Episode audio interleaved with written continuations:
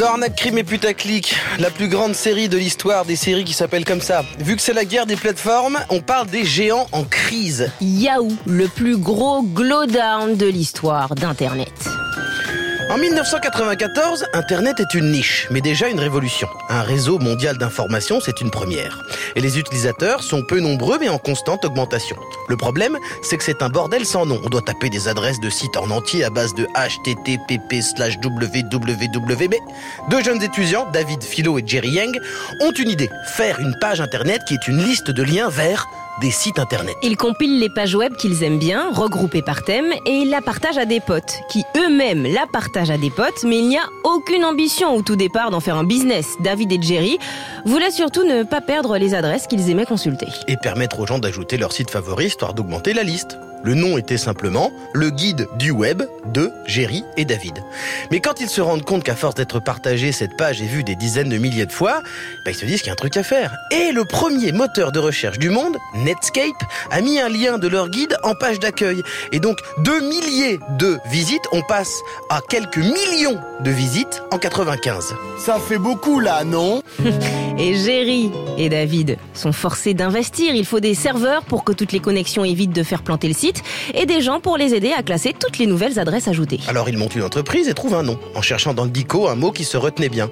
Ils tombent sur le mot Yahoo qui veut dire euh, plus ou moins zinzin en anglais. C'est un petit peu con et ils aiment bien. Et donc ils donnent naissance à yahoo.com qui va connaître une croissance de météore. Ça fait plaisir. Et vu les millions de visites qu'ils ont, plein de gens veulent les payer pour faire de la pub pour apparaître en bannière sur leur site. Et ils gagnent de la thune vite. Ensuite, ils se rendent compte qu'ils savent tout ce que les internautes recherchent vu qu'ils passent par Yahoo. Alors ils développent des services.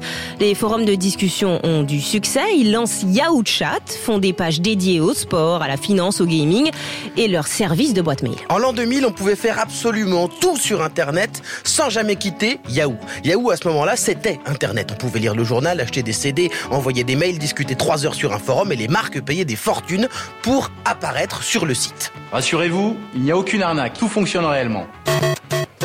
Et s'il pouvait se développer aussi vite, c'est parce que Yahoo n'était pas une entreprise classique. La partie news, la partie mail et tous les autres produits étaient indépendants. Yahoo était une sorte d'incubateur de start-up qui bossaient chacune les unes à côté des autres. C'est ce qui les a rendus très forts et ce qui va les faire se vautrer totalement juste après. Ils vont passer du géant absolu du web à une punchline en prenant dans les années 2000 toutes les pires décisions possibles.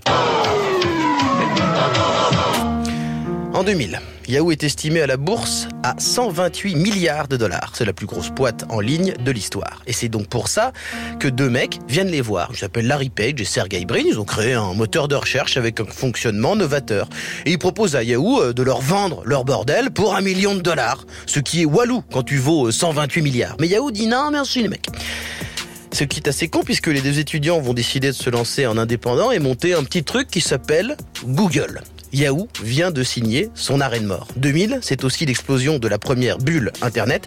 Des centaines d'entreprises se cassent la gueule et les gros investisseurs coupent le robinet. Seules les startups rentables survivent. Et dans les morts, il y a beaucoup de ceux qui dépensaient de l'argent en pub sur Yahoo qui sont ruinés. Ensuite, Yahoo a un moteur de recherche archaïque. Il continue à ajouter des sites manuellement, sauf que désormais, Internet a des milliards de pages et Google, avec son puissant algorithme, permet de trouver des sites beaucoup plus rapidement. Alors en 2002, Yahoo va voir Google, mais pas pour les racheter, euh, pour avoir le droit d'utiliser la barre de recherche Google sur la page d'accueil de Yahoo pour que les gens continuent à venir chez eux comme porte d'entrée sur Internet. Mais la décision est catastrophique vu que Google, grâce à ça, a de la pub totalement gratuite. Tout le monde se met à aller directement sur la page d'accueil de Google et les marques aussi, puisque plutôt que d'avoir une pauvre bannière avec son nom en haut de la page de Yahoo, ils pouvaient payer Google pour apparaître en premier dans les recherches. Quelle perte de temps, quelle perte d'énergie. Alors Yahoo, cette fois, décide d'arrêter les frais. Comme ils ont encore pas mal de fric, pour cesser d'en perdre, ils retournent chez Google. Et cette fois-ci, ils leur disent, on vous rachète. Google dit d'accord, on vaut un milliard. Yahoo dit, bon, ben, on va réfléchir. Alors qu'ils sont sur le point d'accepter, Google dit, bon, finalement, on vaut 3 milliards. Non, en fait, 5. Puis le double. Et évidemment, le deal ne se fait jamais. Yahoo retire Google de sa page d'accueil en créant son propre moteur de recherche, le Yahoo Search Engine, qui se plante totalement tranquillement. Quelle humiliation Nous sommes humiliés Et puis, au milieu des années 2000, après MySpace, apparaît un nouveau réseau social, Facebook, monté par des geeks de Harvard. Alors cette fois-ci, Yahoo le sait, les réseaux euh, sociaux, c'est l'avenir. Alors il propose un milliard de dollars direct pour acheter Facebook, qui est en pleine croissance mais reste dépendant de ses premiers investisseurs. Mark Zuckerberg ne veut pas vendre. Mais les banques et les fonds d'investissement lui disent, écoute euh, mon petit bonhomme, hein, si Yahoo te propose un milliard, tu te tais et euh, on va tous devenir blindés au max. D'accord, faisons comme ça. Mark Zuckerberg dit d'accord et un rendez-vous est organisé. Les patrons de Yahoo le rencontrent et se disent qu'un jeune qui était encore étudiant ne va pas faire la fine bouche.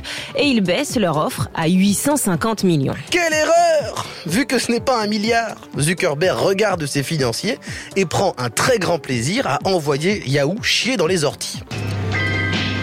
Encore une fois, un bel échec cuisant pour Yahoo qui, je le dis en passant, a aussi raté quelques autres opportunités euh, dans l'histoire. Par exemple, on leur a proposé d'arracher eBay et également YouTube.